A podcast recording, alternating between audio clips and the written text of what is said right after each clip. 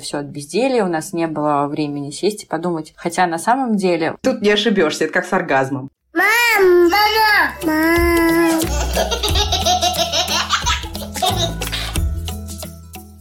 Всем привет! Привет, привет. Привет. У нас сегодня в гостях Ксения Красильникова, автор книги «Не просто устала. Как распознать послеродовую депрессию» и соосновательница проекта и подкаста «Бережно к себе» о ментальном здоровье матерей. Ксения, здравствуй! Привет, привет. Мы очень рады слышать тебя и видеть у нас в гостях. Я тоже, спасибо. Обычно мы все рассказываем, сколько у нас детей, так как Ксюша у нас гость. У меня один ребенок. И на этом я, пожалуй, остановлюсь. Мы сегодня с Ксенией говорим про пострадовую депрессию. Наши слушательницы и подруги с самого начала нашего подкаста просили нас записать эпизод на эту тему, но мы долго не решались.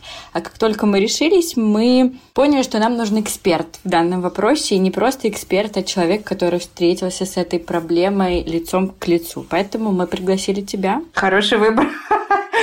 И еще нам очень нравится ваш подкаст «Бережно к себе», и мы будем рады, если как можно больше девушек узнает о вашем прекрасном проекте и найдут помощь там или смогут помочь вашему проекту дальше развиваться. Да. Спасибо большое. На самом деле вопрос пострадовой депрессии, он звучит очень пугающе. Многие девушки сталкиваются с этим. Я лично знаю человека, который с этим столкнулся. Это еще страшно, потому что вот я не знала, как себя вести. Мне казалось, что человек просто устал. Он родил ребенка, у него произошло какое-то эмоциональное выгорание, и мне нужно как-то облегчить его быт. Мне нужно с ним говорить круглосуточно о том, что, ну да, такое случается, но все лучшее впереди. Ксюш, вот скажи, пожалуйста, как вести себя людям, близкие которых столкнулись с этой бедой? Как им можно помочь? Тонь, ты знаешь, твоя затея облегчить быт – это далеко не самая плохая идея, а на самом деле очень хорошая. Я думаю, что так как мы все здесь женщины, рожавшие детей, мы понимаем, что послеродовой период крайне редко бывает простым вообще у кого бы то ни было. Да. Поэтому такая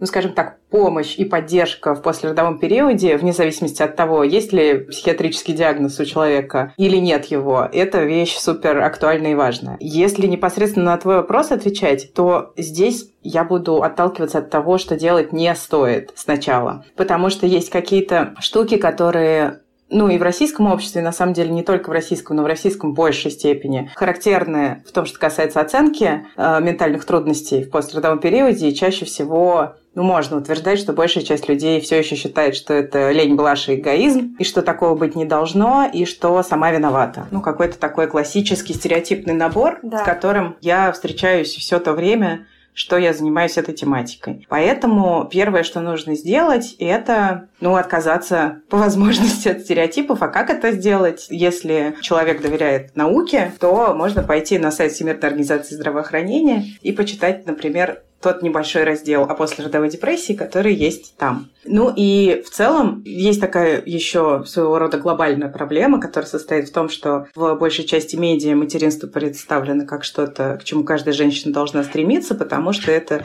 вершина счастья и самое прекрасное, что может произойти и должно происходить с каждой женщиной, ее предназначение и вот эта вся белиберда. И из-за этого, когда и если особенно внезапно, потому что бывает, что это происходит внезапно, случается после родовой депрессии, происходит очень серьезная идиосинкразия в голове у человека. И с этим супер трудно. Об этом трудно говорить с близкими. Если ты особенно ничего об этом не знаешь и не предполагаешь, что с тобой может это случиться, очень трудно понимать, что у тебя есть эта симптоматика, ну и помимо этого вообще с этим жить бывает невероятно тяжело. Ну, вот. то есть это как-то предотвратить невозможно. Ну смотри, а, ответ на этот вопрос э, звучит довольно просто, но не очень обнадеживающе. Можно Мгм. делать разные вещи для того, чтобы подстелить соломки. Мгм. И список этих вещей, он действительно существует. Но гарантировать, что это не произойдет, к сожалению, нельзя. По статистике, каждая пятая женщина сталкивается с тем или иным расстройством настроения после родов. Надо понимать, что послеродовая депрессия – это не единственное расстройство, которое может быть. Во-первых, еще существует сверхопасный послеродовой психоз. Он э, в 5% случаев приводит к суициду и в 4% случаев к инфантициду. Это состояние, при котором требуется экстренная психиатрическая помощь, чаще всего госпитализация и немедленный прием лекарств. Случается он сравнительно редко в одном-двух случаях на тысячу родов. Еще есть послеродовое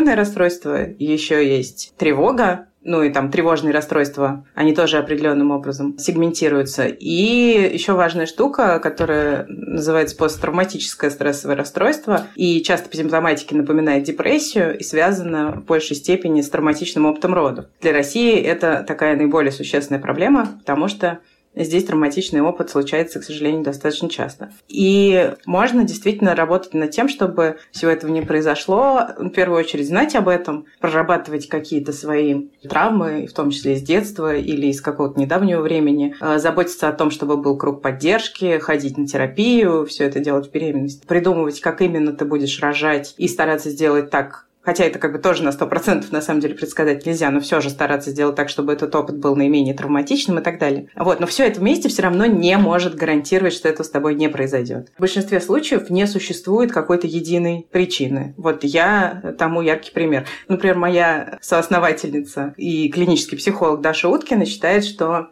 но все-таки предпосылки обычно бывают. Но, тем не менее, даже если они есть, о них можно не знать. Угу. И это может быть очень неожиданно. А возвращаясь к вопросу о том, э, что делать близким, в первую очередь не осуждать, пытаться обеспечивать бытовую поддержку. Я очень не люблю вот это выражение «папа, который помогает» своей жене, потому что мне не совсем понятно, с чем тут помогать, если он такой же родитель. Разделять с ней заботы ей гораздо труднее, чем человеку без депрессии справляться со всем этим а, материнским добром. И, естественно, обращаться за помощью, быть тем человеком, который поможет эту помощь искать и находить. Если речь идет о подруге, у меня, кстати, ну, ко мне много как бы приходит разных женщин, но был момент, когда ко мне обратилась моя подруга, чья подруга столкнулась вот с таким непредпочитаемым опытом, и моя подруга спрашивала, что я должна сделать, и мы с ней вот как-то определяли вместе какой-то план. И она была каким-то таким проводником, что ли, в эту семью. То есть она, во-первых, поехала и целый день там провела, э, занималась какими-то бытовыми вещами, э, была с ребенком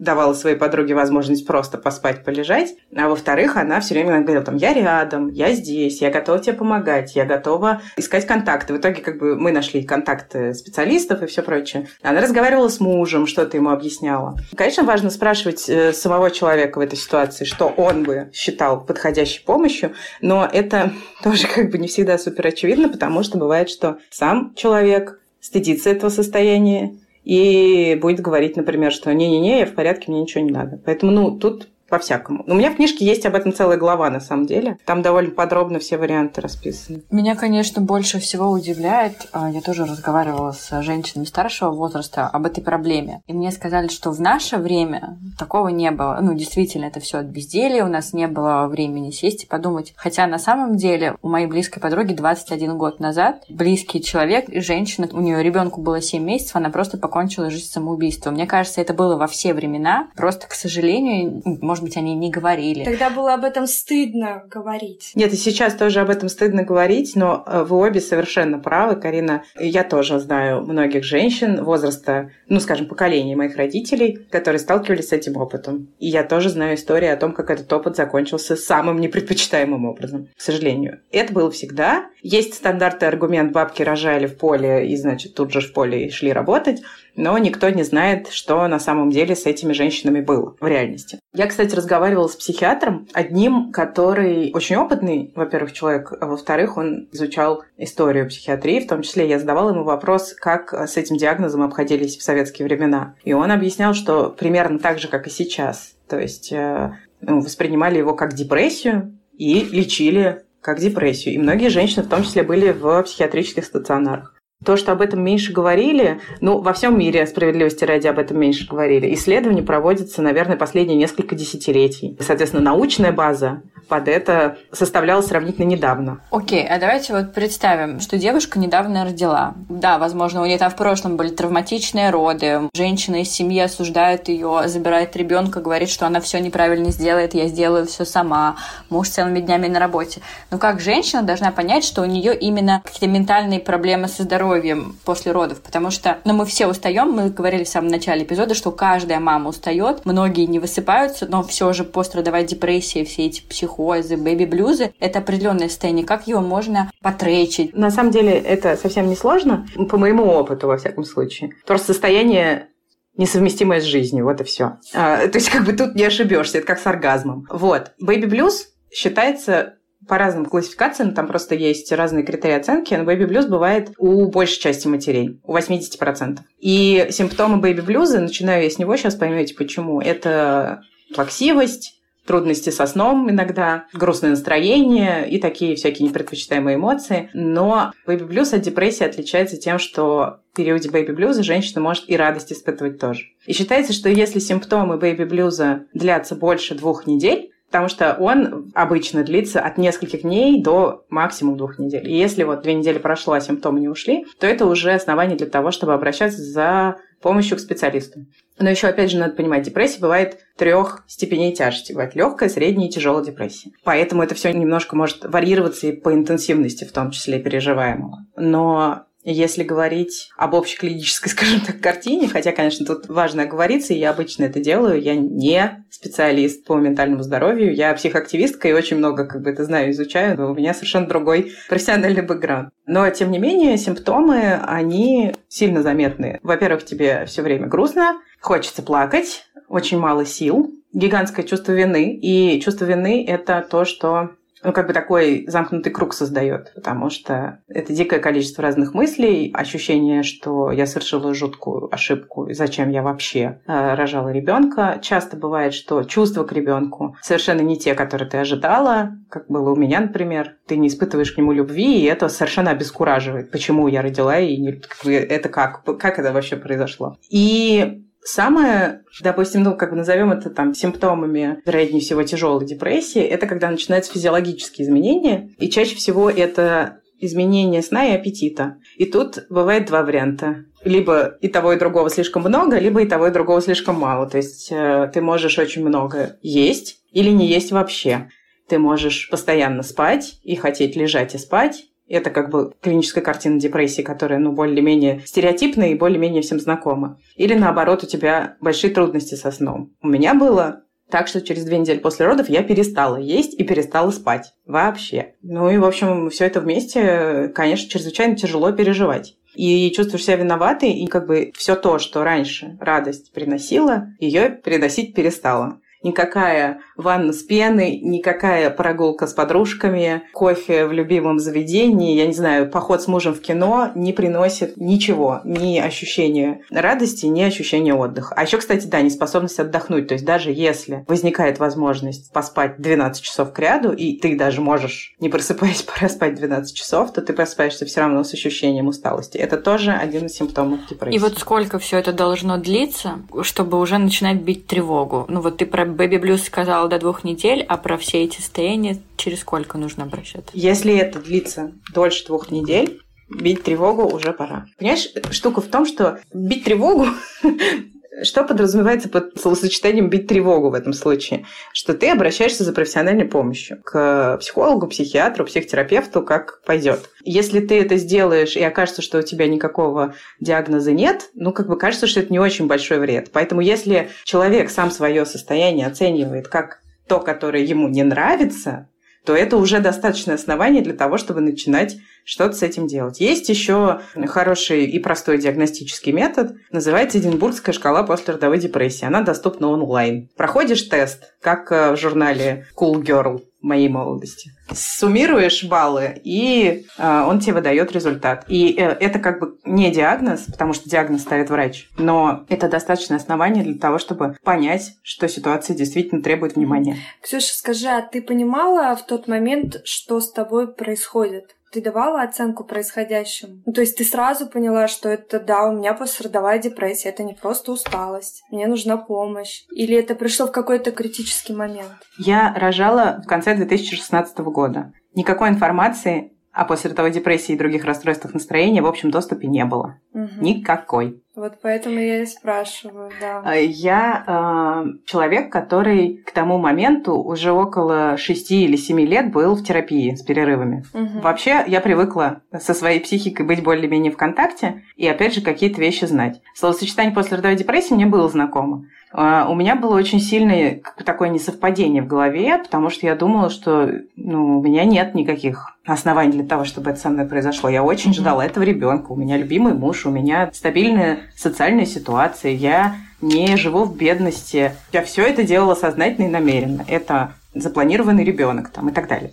Ну, конечно, я думала о том, что, вероятнее всего, что-то происходит, но очень пыталась отстраниться от этой мысли, и когда я что-то гуглила, то я не находила никакой достоверной информации, и меня это еще больше сбивало в толк. А потом, собственно, когда самый важный симптом и депрессии, после родовой депрессии в частности, который никогда нельзя игнорировать, это суицидальные мысли. И когда мои суицидальные мысли превратились в суицидальные намерения, которые я собиралась осуществить прямо сию секунду, меня удержала только та мысль, что, ну, вообще-то, я знаю, что существует психиатрия, я знаю, что существует депрессия, и что, ну, вероятно, мне стоит попробовать обратиться именно к врачу, потому что, ну, у меня там история запутанная, я еще за эти две недели успела проконсультироваться с несколькими психологами, и никто из них почему-то вообще не со мной не произнес словосочетание после родовой депрессии. И меня это тоже немножко с толку сбивало, но я поняла, что как бы все, мне нужна сейчас срочная помощь, вероятнее всего медикаментозная, и как бы я знала, что существуют антидепрессанты, и подумала, что это, наверное, то, что мне может помочь.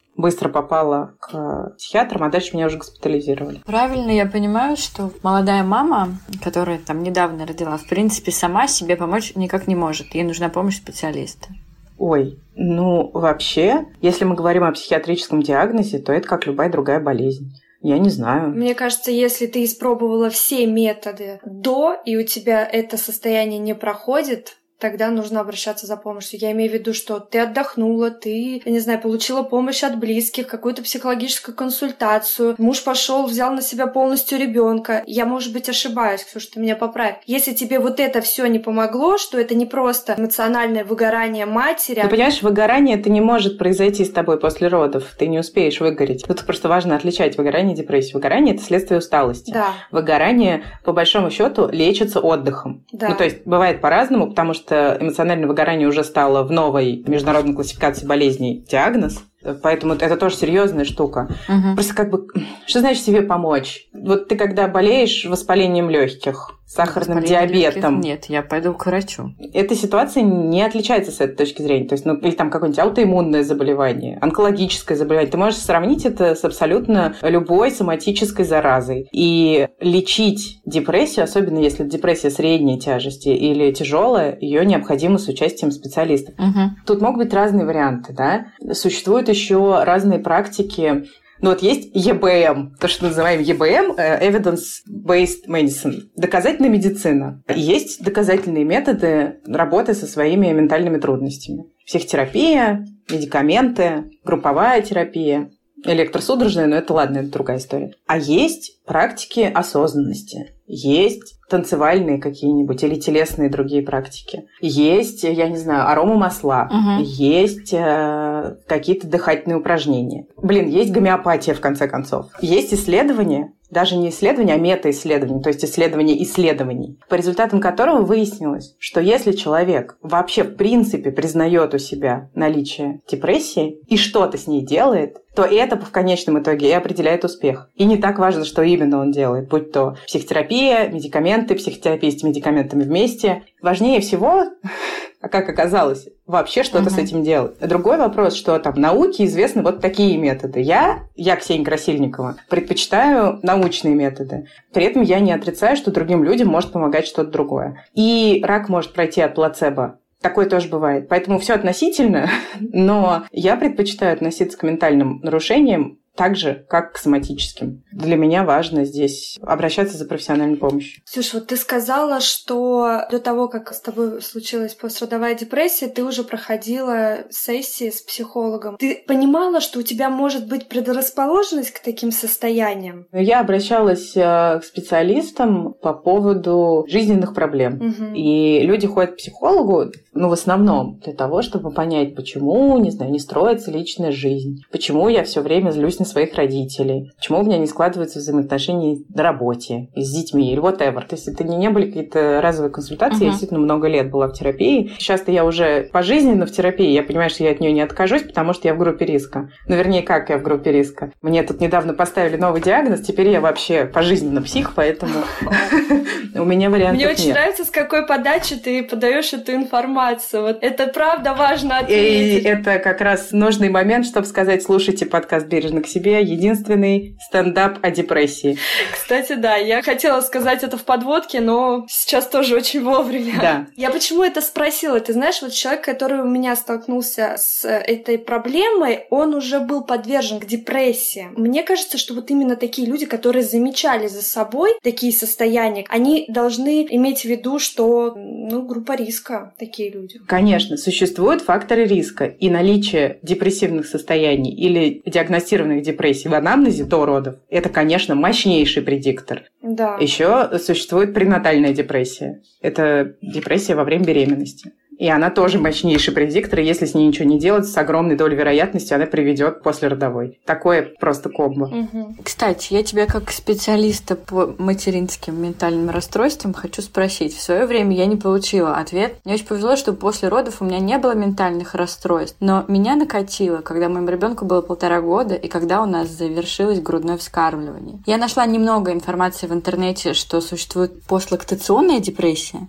Я о ней не знала вообще. То есть я знала а как раз о пренатальной, пострадовой. Я очень как-то готовила себя, постоянно тречила после родов, хорошо ли я себя чувствую. Но Мгм. когда со мной это произошло, когда ребенку стало полтора года, я вначале вообще не понимала. Я думала, что это такое, что со мной, почему у меня какие-то нереальные перемены настроения, у меня были проблемы со сном, я плакала постоянно, и у меня была одна цель. Я просыпалась с утра, я ждала, когда наступит вечер, чтобы ребенок лег спать, и я просто пила вино и была в каком-то в своем мире. Тоня знает, потому что в этот период она пыталась мне как-то помочь. Все меня подруги приглашали гулять, муж там как-то помогал, а мне вообще ничего не помогало. И у меня это длилось ровно два месяца. Но я думаю, что там больше гормональная какая-то история замешана. Это, скорее всего, связано с гормонами. Хотя, на самом деле, если я правильно понимаю, гормоны не так хорошо изучены в плане влияния на ментальное здоровье материнское. Понятно, что ты беременна, ты рожаешь, ты кормишь, ты прекращаешь кормить. В этих процессах, конечно, да, задействованы гормоны. И, конечно,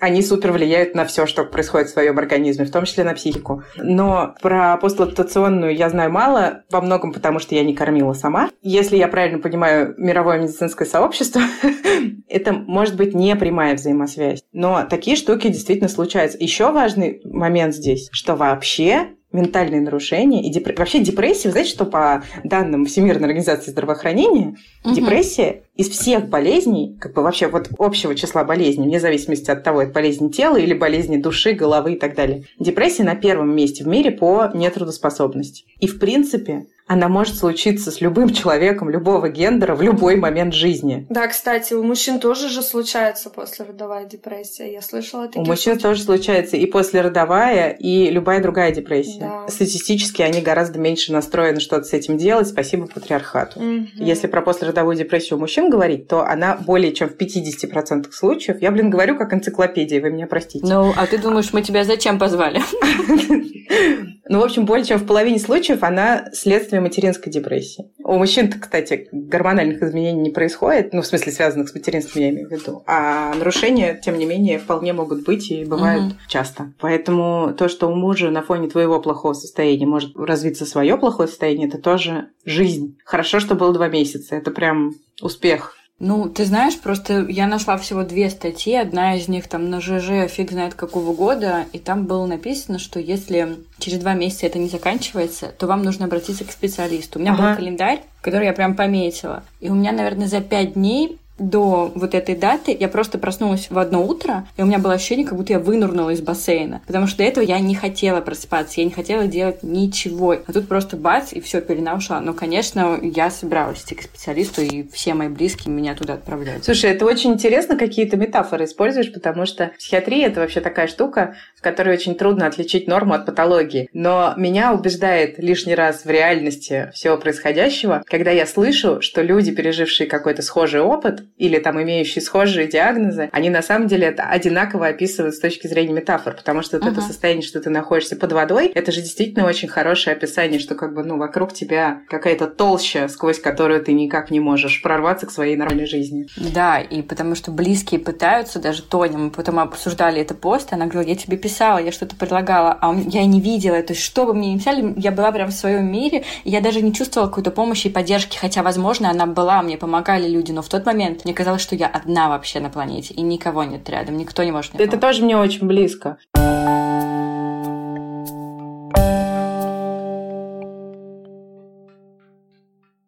Ксюша, давай сейчас поговорим про ваш проект «Бережно к себе». Это очень важное ваше дело, которое мы всеми фибрами своей души поддерживаем с Кариной. Мы слушаем ваш подкаст, это правда то, что необходимо знать многим девушкам, которые сталкиваются с такими трудностями. Поэтому я хочу спросить у тебя о том, как девушкам помочь себе, в том числе через ваш проект «Бережно к себе». Что можно сделать? Для начала можно прочитать весь ваш сайт. Вот он мне прям очень нравится. Немножко мы от сайта отошли в силу там разных причин. Наша флагманская медиа, их два, Инстаграм и подкаст. И сейчас я скажу пару слов просто про проект. В 2017 году Даша Уткина сделала группу поддержки женщин с постродовой депрессией в Фейсбуке с названием «Бережно к себе». Угу. Название принадлежит Даше. И с удивлением обнаружила, что туда очень быстро стало добавляться большое количество женщин. Таким образом, Даша еще раз убедилась в том, что проблема супер актуальна для большого числа людей. Сейчас там больше 8 тысяч участниц. Угу. И группа поддержки существует, э, это такое типа бережное онлайн-пространство, куда можно прийти, написать пост о том, что происходит, и получить безоценочную поддержку на равных, без советов, без рекомендаций, без воплей, что ж ты такая дура, с одной стороны, и какая же ты невероятная молодец с другой стороны, а именно поддержку с позиции личного опыта, с использованием я-высказыванием. За этим следит большая модераторская команда. И я в какой-то момент, ну, я с Дашей была знакома, я к ней ходила на курсы подготовки к родам. В эту группу вступила, когда она появилась, а потом стала тоже одной из модераторов. Прошло время, прошлым летом мы что-то стали с Дашей как-то шевелиться, потому что Даша давно уже выкупила домен postpartum.ru, и вот на нее как бы висела, и она все хотела как-то за него приняться. А, и это было как раз вскоре после того, как вышла моя книга, и э, мы встретились, поговорили, а потом написала мне Маша Карнович Улуа. Я не была с ней знакома до этого момента, а сейчас это очень близкий мне человек, и я каждый раз, когда об этом думаю, офигеваю, какая же я везучая, что у меня так много замечательных людей в окружении, и даже когда мне 33 года, они появляются. Господи, мне скоро 34. Ужас. Вот. И Маша мне написала, когда вышла книжка, она мне написала длинное сообщение, от которого я разревелась. Мне много писало незнакомых человек, э, людей, но я, значит, разревелась от Машиного. И, в общем, короче, так получилось, что мы все собрались. Даже с Машей тоже были знакомы, тоже по курсам подготовки к родам и родам Машиным. И стали мы э, что-то делать. Мы думали, что мы будем опираться на сайт в основном и развивать сайт. И быстро поняли, что то, что мы обсуждаем, слишком весело для того, чтобы оставлять это так. А, да, одновременно с этим я ушла из корпорации. Я очень много лет проработала в корпорациях и э, начала работать в подкастах. И что-то как бы само собой, даже не с моей, по-моему, подачи, а кто-то из, из девчонок сказал, что давайте-ка мы запишемся. И все. И понеслась. Мне, кстати, кажется, что такая же история произошла с вашим инстаграмом. Просто я за вами слежу с первого выхода вашего подкаста, и вы создали страничку, и когда-то я зашла, у вас было совсем чуть-чуть, а потом буквально через какое-то время, и там уже тысячные цифры. Да, мне кажется, что с нашим инстаграмом был на самом деле какой-то удивительный кейс даже для SMM-гуру, потому что за первые три дня у нас было 4000 подписчиков без вложений, без продвижения вот. вообще. Сейчас у нас больше 11 тысяч. Мы нигде ни разу не рекламировали, мы ничего не делали. Понятно, что наш контент, он еще как бы особенный, и, наверное, мало таких проектов, которые были бы похожи. И, ну, мы, конечно, в это все вкладываемся своими силами, ресурсами очень активно. Но там же как все произошло? Мы планировали запуск всего проекта, то есть и подкаста, и Инстаграма, и сайта. Мы планировали на 11 ноября. И вот 11 ноября сижу я на работе, пишу подкаст чей-то, ну, в смысле, как бы продюсирую подкаст. И мне начинают приходить сообщения вдруг в диком количестве, и начинает обрываться телефон. Я понимаю, что произошло то, что произошло. В Москве женщина с двумя детьми выбросилась в окно. И mm-hmm. вдруг медиа стали громко произносить сочетание после родовой депрессии. И у меня случилось, ну и у нас mm-hmm. у всех, случилась вот эта вторая волна бешеного внимания СМИ. Я в этот день побывала на двух телеканалах, вот прям в этот же. И потом как бы это все и продолжалось довольно долго, и на самом деле продолжается до сих пор в некотором роде, но не с такой интенсивностью, конечно. Поразительное совпадение, мы стали еще думать, а вообще этично нам сегодня запускаться. Мы сегодня планировали запускаться, а сейчас нас могут обвинить в том, что мы хайпим на горячей теме, а с другой стороны мы подумали, блин, а какого черта и когда, как не сейчас. И во многом, конечно, из-за силы информационного повода мы так впрыгнули впихнули в эту, в эту повестку. Вернемся к твоему вопросу, что у нас может получить женщина из того, что у нас есть. По умолчанию у нас есть, во-первых, группа поддержки в Фейсбуке, и это очень большой ресурс, потому что, ну, когда я родила, например, ничего похожего не было. А если бы было, то я предполагаю, что и со мной все было бы иначе. Есть э, Инстаграм, где та информация, которая, ну, выверена максимально, насколько она может быть выверена, и где тоже очень много поддержки, потому что, ну, это то, ради чего мы собрались, мы стараемся так от души душевно в душу, и, судя по всему, нам это удается. И подкаст, который я особенно нежно люблю за то, что удивительным образом он стал стендапом.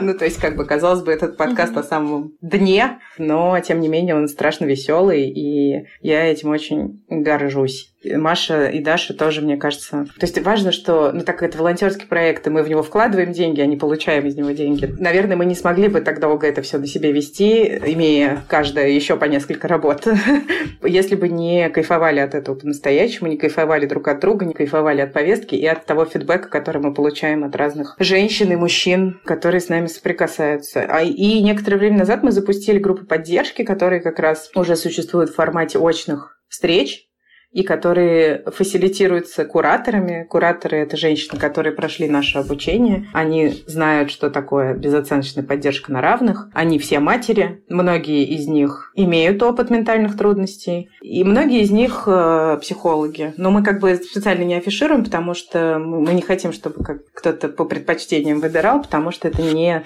не самое, как мы считаем, главное. И группы поддержки – это классная штука, потому что они доступны из любой точки. Их довольно много в неделю, там можно выбирать удобные слоты для себя. И это такое место, куда ты можешь прийти с ребенком на руках, mm-hmm. кормить его, он может кричать, ругаться, все что угодно, и тебя там не будут осуждать, и тебе там просто дадут возможность побыть в безопасном пространстве. Другой вопрос, что мы на них как бы делали большую ставку. Мы думали, что значительная часть нашей аудитории захочет в них пойти, но эта гипотеза не оправдалось, но это уже как бы к вопросу бизнеса и к вопросу о том, что люди в России еще вообще не очень привыкли к формату групповой поддержки. И это так существует и так и есть. Сейчас они у нас бесплатные уже некоторое время. Две недели они были совсем бесплатными. Сейчас мы предложили девушкам по собственной воле перечислять донейшн, потому что у нас есть беспокойство относительно того, что наши кураторы, которые ведут эти группы, они работают бесплатно, и при этом это труд, эмоционально затратный труд, э, который отнимает у них время, силы и ресурсы.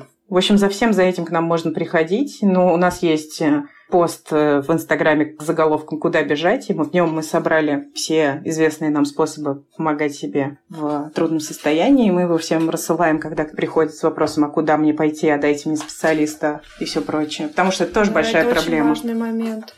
Да. В Инстаграме подкаста «Бережно к себе» вы можете найти такой пост и ознакомиться. Да, мы оставим ссылки в описании на Инстаграм, на сайт, на группу на Фейсбуке. Ваш подкаст несложно найти по названию. Да. Мы оставим ссылки на все. Спасибо. Вот, ну и мы будем как бы дальше развиваться. Пока не знаю, ну то есть в смысле, я знаю, как мы, мы что планируем, но тот комплекс, который есть, это уже большой ресурс на самом деле. Но мы будем следить и наблюдать за вашим проектом. Спасибо. Я думаю, что получился замечательный разговор. Спасибо тебе большое, Ксюш. Спасибо тебе за этот откровенный очень разговор. Мы правда желаем вам удачи. Это невероятно важно, что вы делаете. Спасибо. Спасибо, что позвали. Спасибо, что вы тоже готовы говорить об этом. Это важно и, и классно. И с вами очень приятно было пообщаться. Приятно было с тобой познакомиться. Спасибо. И мне.